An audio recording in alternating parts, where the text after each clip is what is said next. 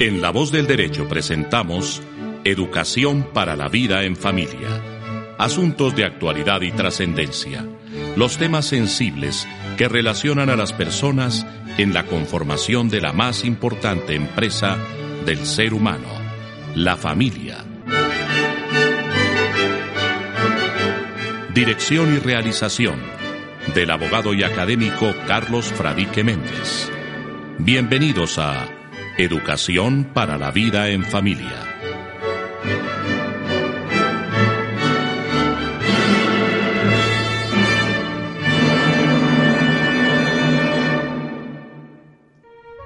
Muy buenas tardes, buenas noches, buenos días, amigos y amigas de la voz del derecho en Colombia y en el mundo entero.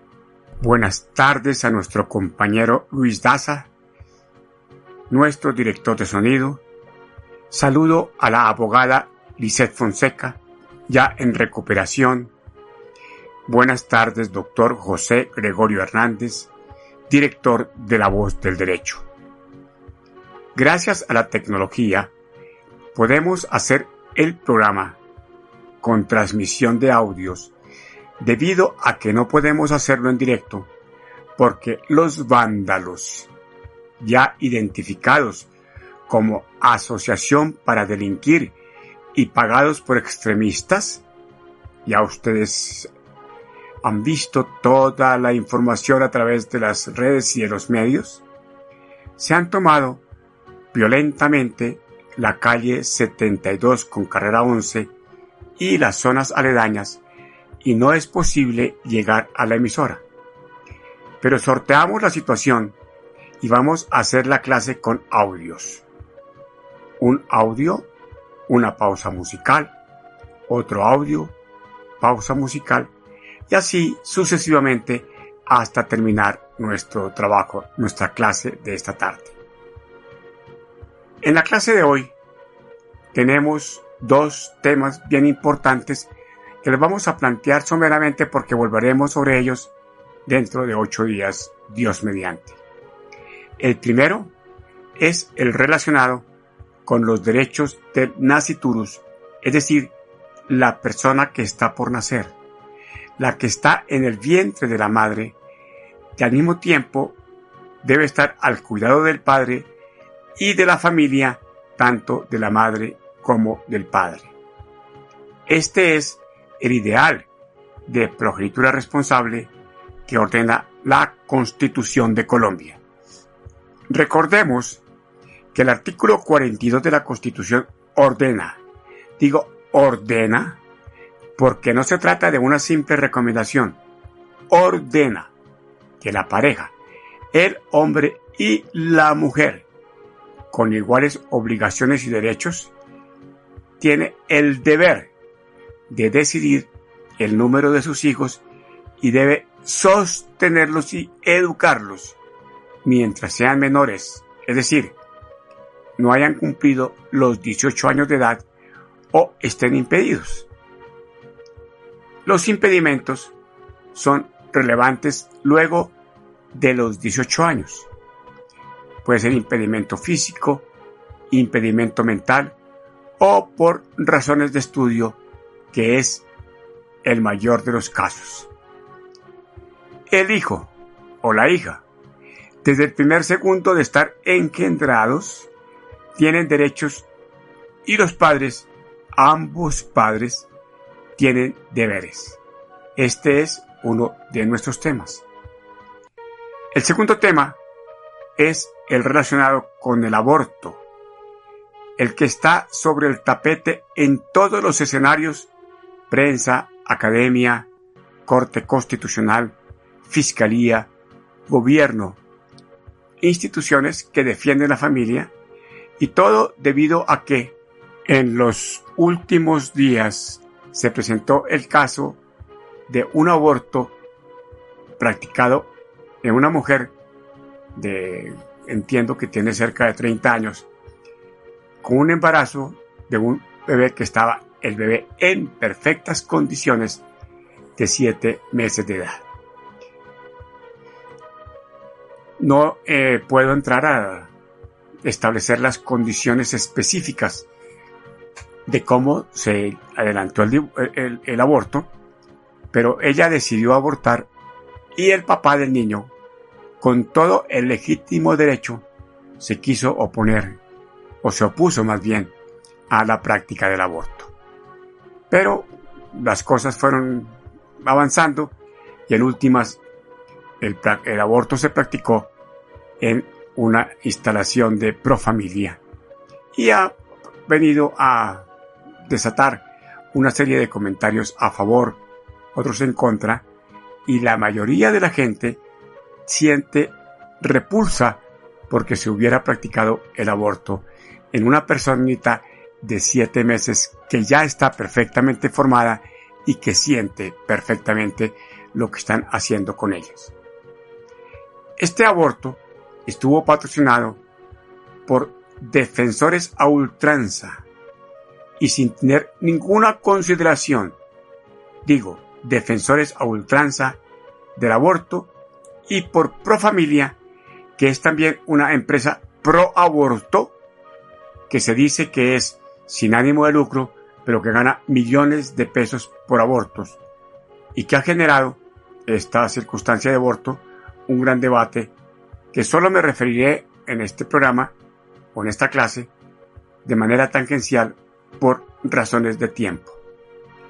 Para que ustedes puedan enviarnos sus comentarios y sus sugerencias, les damos la siguiente información. Es un video y un audio tomado de programas anteriores. Los invito a escucharlo atentamente y a tomar nota.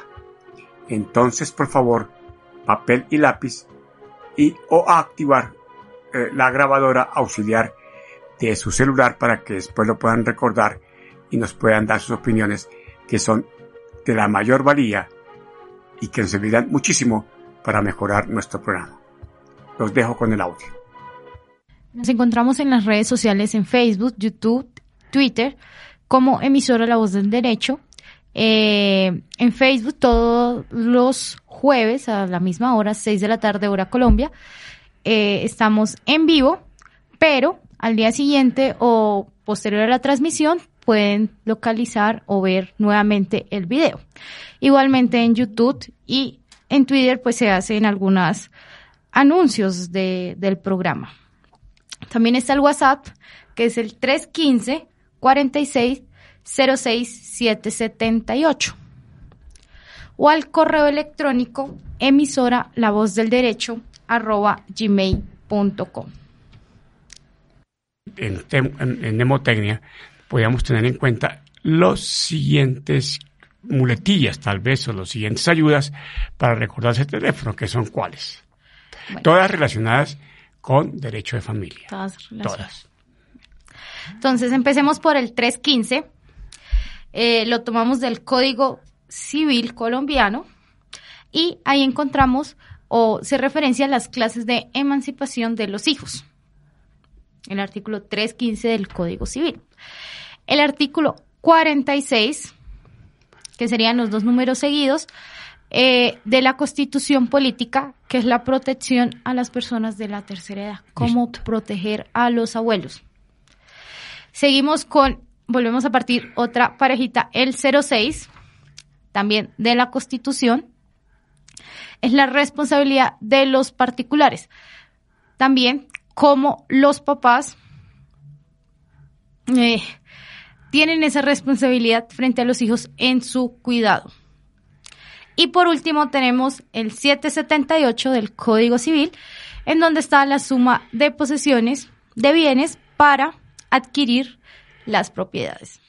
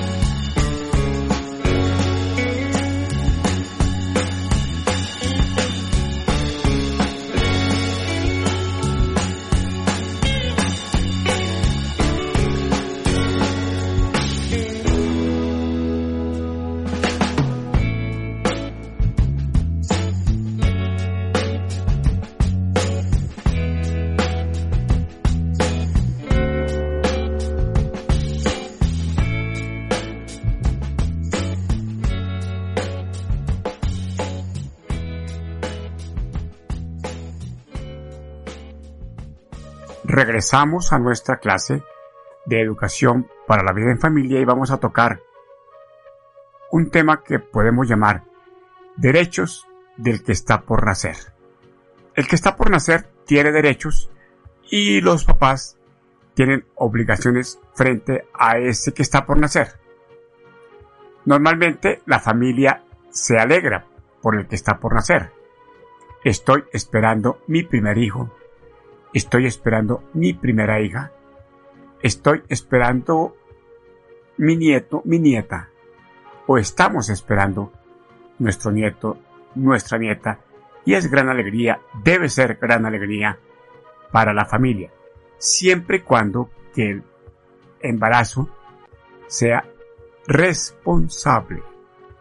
Decir que hombre y mujer hayan hecho toda la planeación del caso para efectos de que al que está por nacer se le brinden las mejores condiciones de vida. Y si no son las mejores, pues por lo menos lo que esté al alcance, porque ya una vez que la persona nace, son muchas las circunstancias que vienen a favor o en contra para que el niño o la niña puedan ser útiles a la sociedad, puedan ser profesionales importantes, puedan ser destacados, puedan ser investigadores. Y en algunos casos, por las circunstancias que después veremos, puede que sean mm, elementos, mm, no digamos que negativos, sino que pueden eh, en un momento determinado la tranquilidad, la paz de la familia y de la sociedad. Ya hemos dicho varias veces que el primer derecho que tienen los niños es el de que los papás se preparen para poderlos criar y educarlos conforme eh, se requiere para que tengan una vida digna, los hijos y también los papás.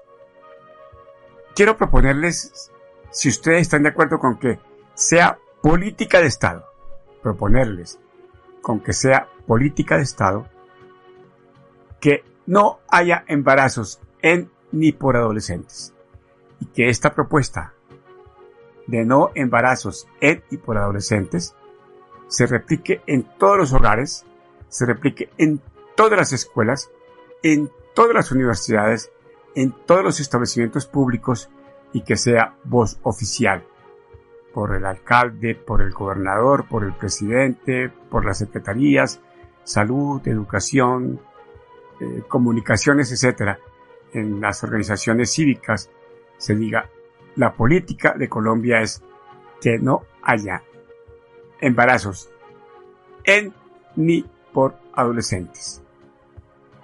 Hay que planear el embarazo. Hay que concebir al hijo o a la hija en las mejores condiciones. Excelente que hubiera un examen previo para saber la compatibilidad de genes del papá y la mamá, para evitar enfermedades congénitas. Una vez engendrado, deben cuidarlo papá, mamá, familia.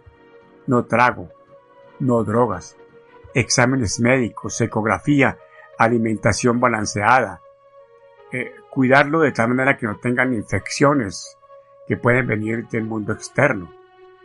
Y papá y mamá deben darle alimentación al niño a través de la mamá. La mamá en esa etapa es el ser más maravilloso, es una de las etapas, dicen las señoras, que disfrutan de la maternidad de las más esperanzadoras y las que generan mayor riqueza espiritual, intelectual, eh, física en las mujeres. Hay que preparar el ajuar del niño, hay que, hay que preparar el servicio médico, hay que planear la medicina prepagada y en un momento determinado, si la mamá, por ejemplo, está embarazada y el papá no apoya, él podría, ella podría iniciar un proceso de alimentos y el papá estar obligado a darle alimentos al niño a través de la madre. Si el niño tiene, por ejemplo, vocación para tener una herencia, por ejemplo, porque el niño va a ser el representante de su papá que desafortunadamente falleció. La mamá puede perfectamente pedir unas medidas cautelares respecto de los bienes que van a ser de la herencia para que los derechos del niño, una vez nazca, sean perfectamente reconocidos. Por supuesto que también tiene medidas cautelares, por ejemplo, como tutela, en el evento de que el niño necesite una asistencia médica especial y no se la ofrezcan, la mamá, en nombre de esa persona que está por nacer, puede presentar una tutela para que se ordene a la prestadora de salud la atención correspondiente. El marido de la mujer se presume que es el padre del hijo que está por nacer. Y en el matrimonio consensual, el compañero permanente que llaman se presume que es el papá del hijo que está por nacer en las mismas condiciones de presunción que en el matrimonio solemne. Y cuando no hay vida en pareja, el papá puede reconocer al hijo que está por nacer o una mamá puede eh, mm, pedir que sea, sea llamado a una conciliación para que reconozca si ese hijo que está por nacer es de él. Él podrá decir sí, pero tengo dudas, entonces esperemos a que se hagamos una prueba de ADN y podría hacerse inclusive la prueba de ADN estando el niño en el vientre de la madre. Es una prueba delicada, pero con altísima tecnología médica se puede hacer. Y eh, la ley dice, en últimas, que el que está por nacer se presume vivo para todos los que lo benefician. Es vivo. Y se pueden pedir medidas cautelares, se pueden poner, se pueden tomar eh, disposiciones legales y esas estarán, algunas de ellas se podrán hacer efectivas ya, como por ejemplo estaba haciendo referencia a la salud, porque si necesita de la salud ya, una intervención, un cuidado atencial durante el embarazo, por ejemplo, hay que cuidar al niño, es inmediato. Pero si es una situación de carácter económico, pues habrá que esperar a que el niño nazca y si nace vivo, pues tendrá derecho al beneficio de esas medidas cautelares y si nace muerto, pues dice la ley que se entiende que no ha existido jamás desde el punto de vista eh, legal, no desde el punto de vista biológico. El embarazo no debe ser una carga para ninguno, ni para el papá, ni para la mamá, ni para la familia, pero hay casos en los que sí, porque tenemos una situación de falta de progenitura responsable o de responsabilidad en el embarazo. Y como estamos en un mundo muy sexuado, tenemos niñas de 12 años, de 13 años, de 14 años que salen embarazadas, lo que es un horror. Por eso estamos proponiendo que sea política de Estado, política de Estado, cero embarazos en y por adolescentes. ¿A ustedes parece que esa sería una política buena para poder garantizar una familia tranquila, estable, sin posibilidades, entre otras cosas, de exposiciones a abortos o a frustraciones de la vida en personas, niñas y adolescentes, si están de acuerdo en que sea política de Estado, cero embarazos en y por adolescentes, ah, denos su opinión díganos, oriéntenos cómo podemos hacer realidad esa propuesta. Hay partes en, o hay eventos más bien en, los que para la mujer, especialmente para la mujer, el embarazo temprano se le vuelve una tragedia. Tiene que interrumpir eh, el colegio, tienen que interrumpir los estudios, tienen que interrumpir el, empleo, tienen que renunciar al trabajo, a veces están peleando con la familia. Pero yo conozco mujeres que han quedado jovencitas, han quedado embarazadas, 15, 16, 17 años, han tenido que interrumpir estudios, pero en la maternidad, y después entusiasmadas con ese niño que nació. Y con el apoyo de los papás, han podido terminar su carrera y han sido profesionales exitosas. Y por supuesto que también del apoyo del papá. En algunos casos el papá se pierde y los abuelos asumen esa responsabilidad, pero esa es la realidad de la vida, no aquí en Colombia, sino en muchas instituciones del mundo. Esto lo dejo como una parte para que reflexionemos como el que está por nacer tiene derechos. Todos los derechos, como si fuera una persona viva, como si ya hubiera nacido, porque esos derechos son para beneficio de él. Esperamos sus comentarios. Háganos llegar sus comentarios. Ya lo hemos planteado en este programa en qué forma nos pueden hacer llegar eh, sus opiniones, sus sugerencias.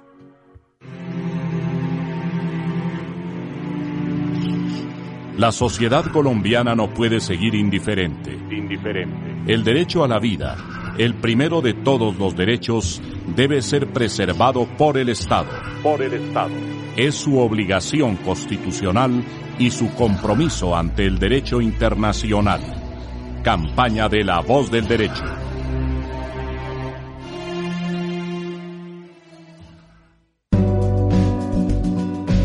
En La Voz del Derecho traemos las noticias y profundizamos en ellas. Las verificamos, las confrontamos, las ponemos en contexto. Sometemos los hechos, las decisiones y las controversias a la crítica respetuosa pero franca. La Voz del Derecho, radio en profundidad. La Voz del Derecho. Con la música que encanta. Regresamos a la segunda parte de nuestro tema de hoy, que es el relacionado con el aborto. Personalmente creo que hay circunstancias en las que el aborto se justifica.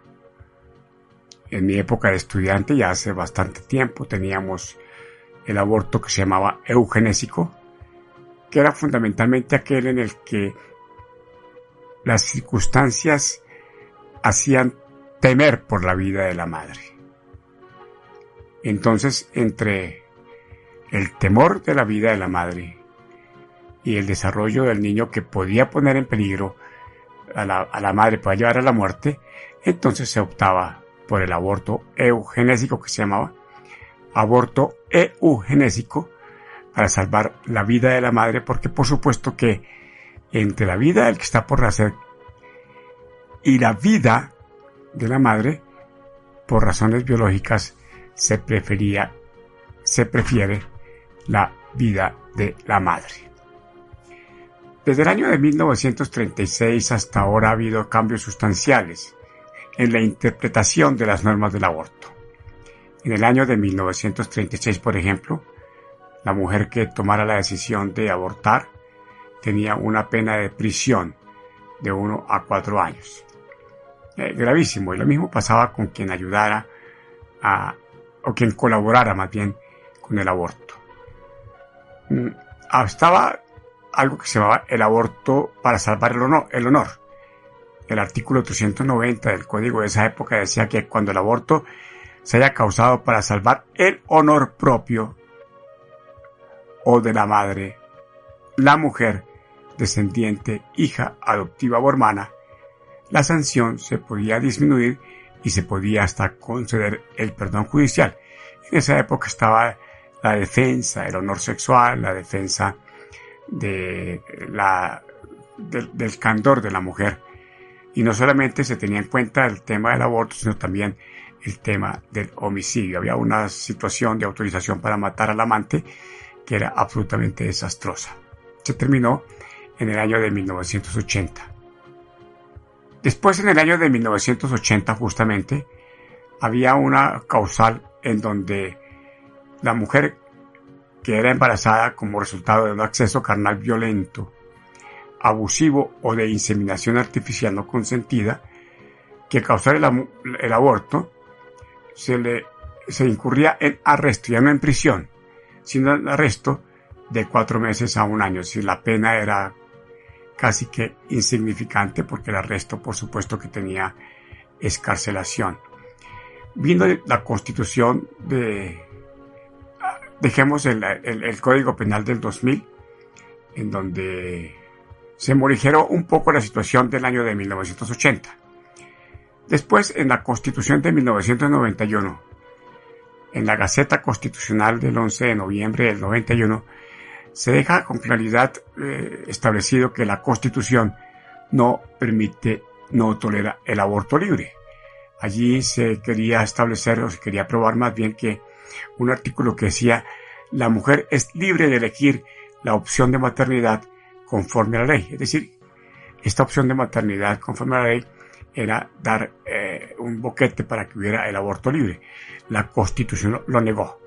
Pero en el año de 1994 se demandó el artículo que sancionaba el aborto por inconstitucional, pero la Corte de esa época, mediante sentencia C 133 del 94, dijo que ese artículo que sancionaba el, el delito de aborto era constitucional.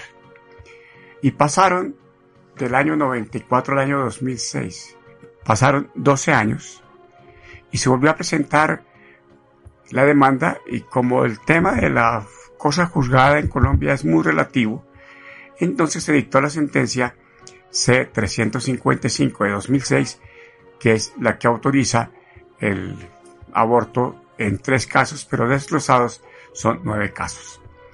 Ahora se pretende que se revoque esa sentencia, la Corte, estoy seguro, no la va a revocar, pero tampoco tiene facultades para ampliar otros eventos en donde el, aborto sea, mm, no sea delito y que sea, se pueda entender que el aborto en Colombia es libre.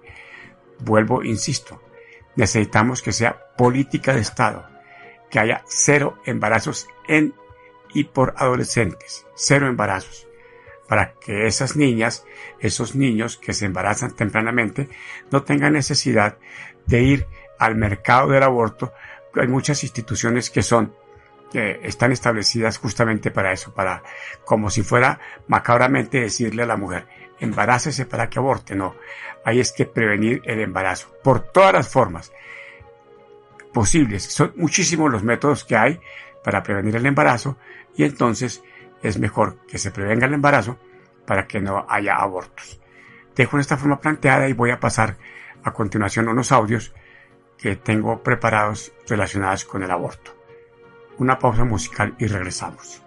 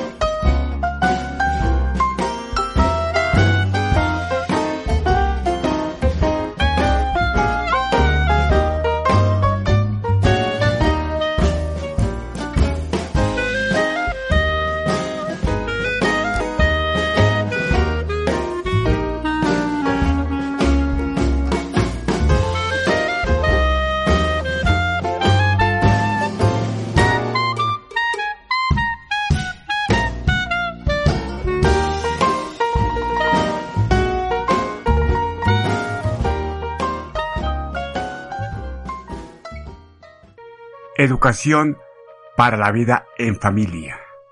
Esta es la lección 494. Hago la siguiente afirmación. La Constitución no autoriza el aborto libre.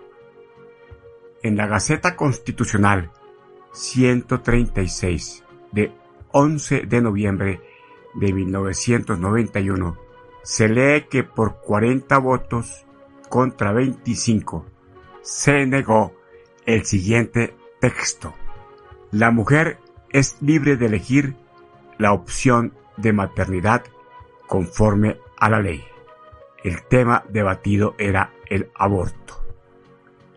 La Corte Constitucional estudia si debe o no anular su sentencia C-355 de 2006, por medio de la cual despenalizó el aborto en tres casos.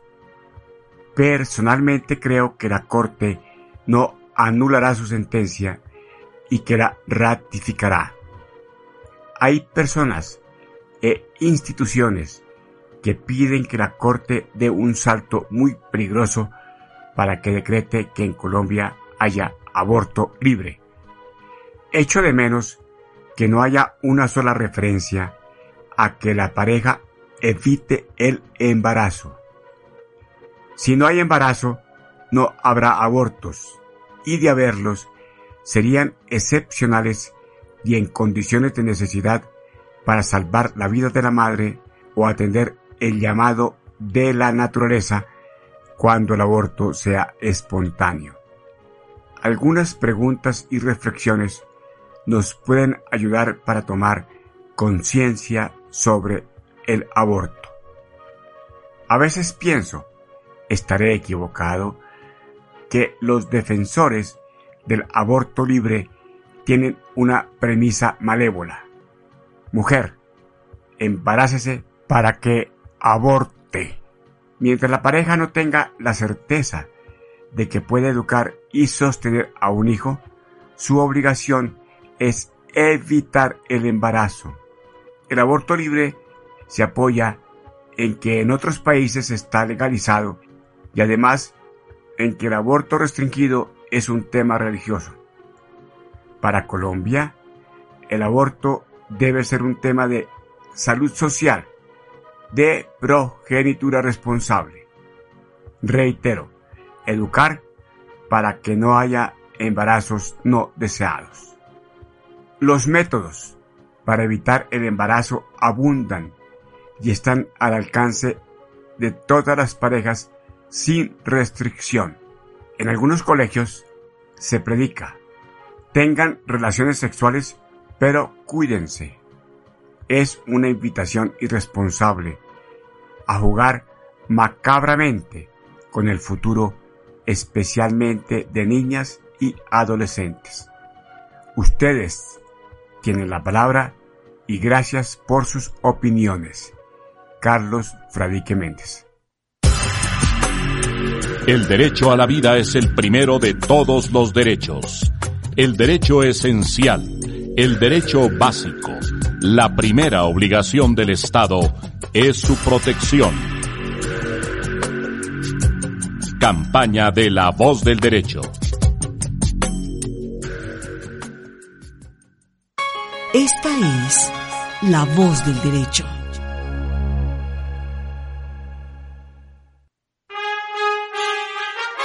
En La Voz del Derecho traemos las noticias y profundizamos en ellas.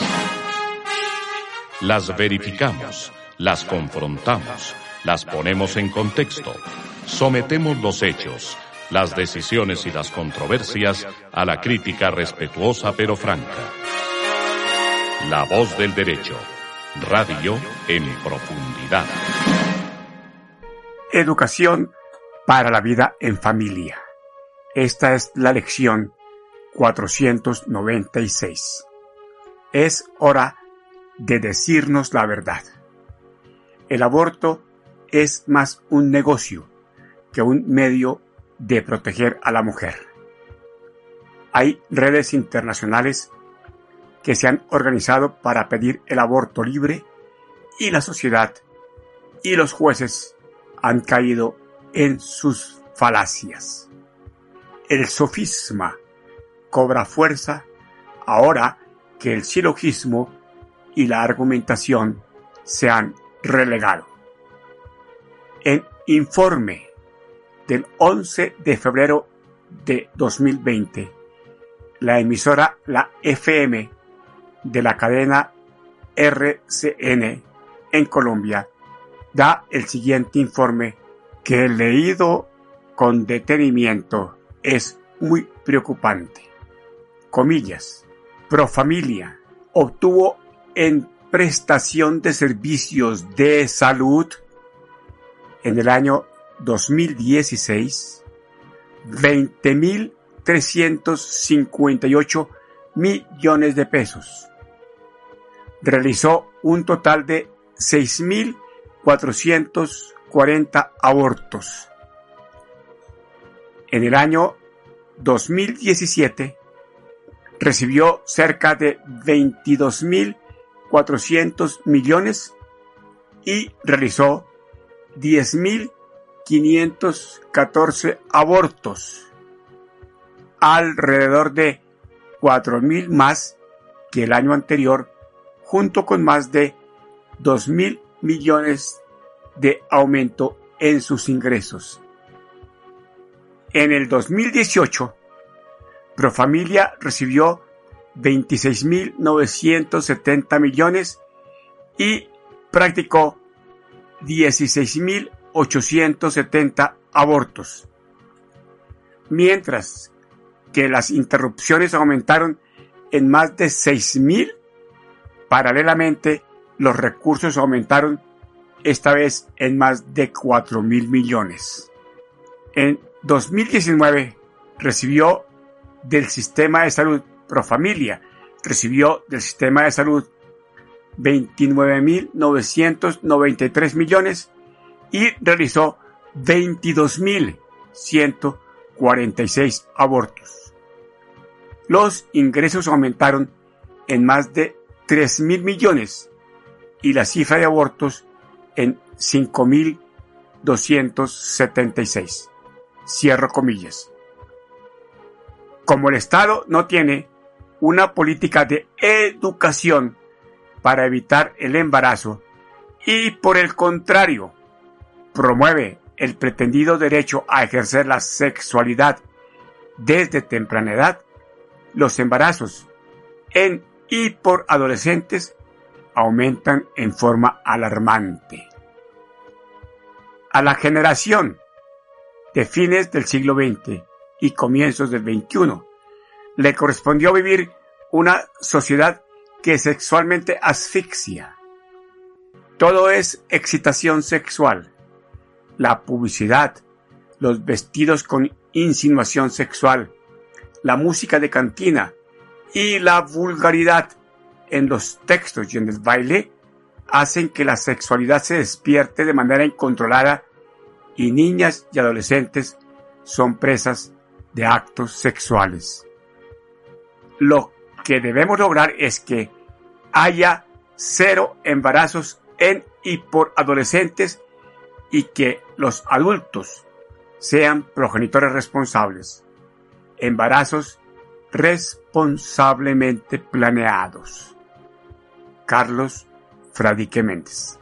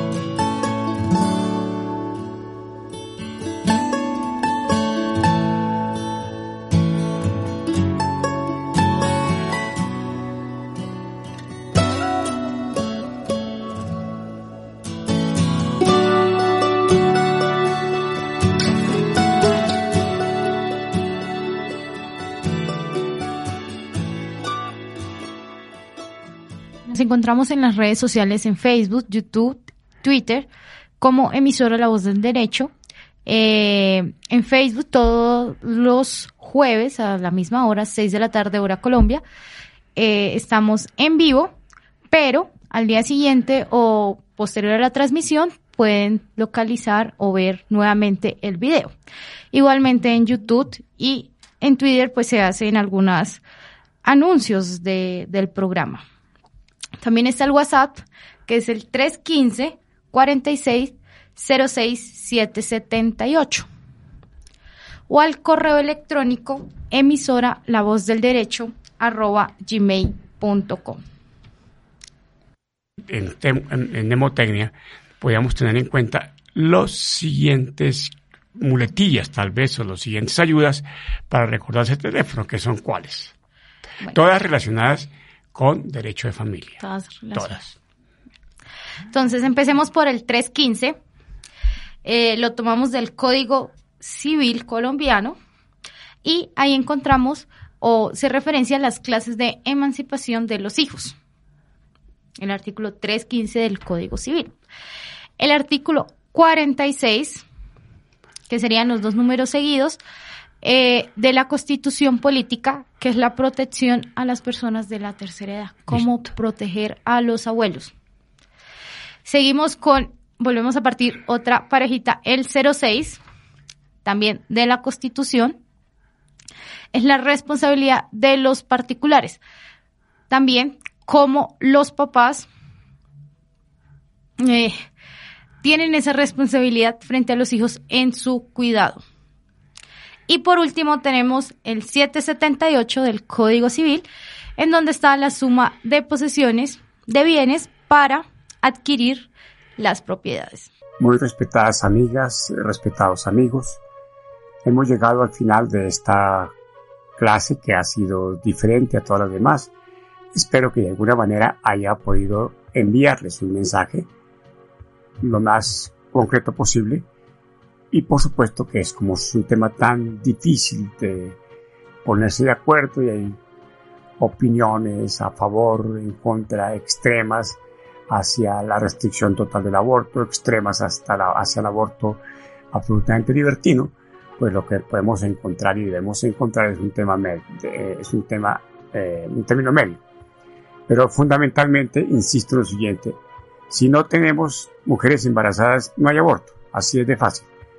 Y el aborto, y para evitar el aborto, pues hay que tener embarazos responsables. E insisto, ¿les parece a ustedes que debe ser política del Estado el de que haya cero embarazos en y por adolescentes y que esta tarea, eh, que este proyecto más sea replicado por alcaldes, gobernadores, presidentes, secretarías y todas las instituciones encargadas de la defensa de la mujer y las organizaciones públicas y privadas sin limitación de ninguna naturaleza.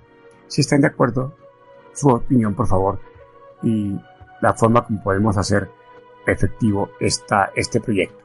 Por ahora, muchas gracias, bendiciones, eh, paz en su familia, que tengan un magnífico día de San Valentín mañana, un feliz fin de semana, todo en paz, todo tranquilo, independientemente de que haya o no haya perturbaciones por razones de los paros que están siendo convocados, pero estaremos en unión de nuestra familia eh, siendo lo más conscientes posible de que tenemos que sembrar la paz en la familia, porque si no hay paz en la familia, no hay paz en las naciones y sin paz no podemos rehacer el mundo.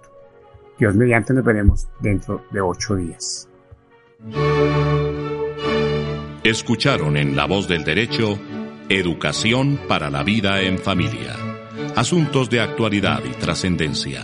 Los temas sensibles que relacionan a las personas en la conformación de la más importante empresa del ser humano, la familia. Dirección y realización del abogado y académico Carlos Fradique Méndez. Educación para la vida en familia. Hasta pronto.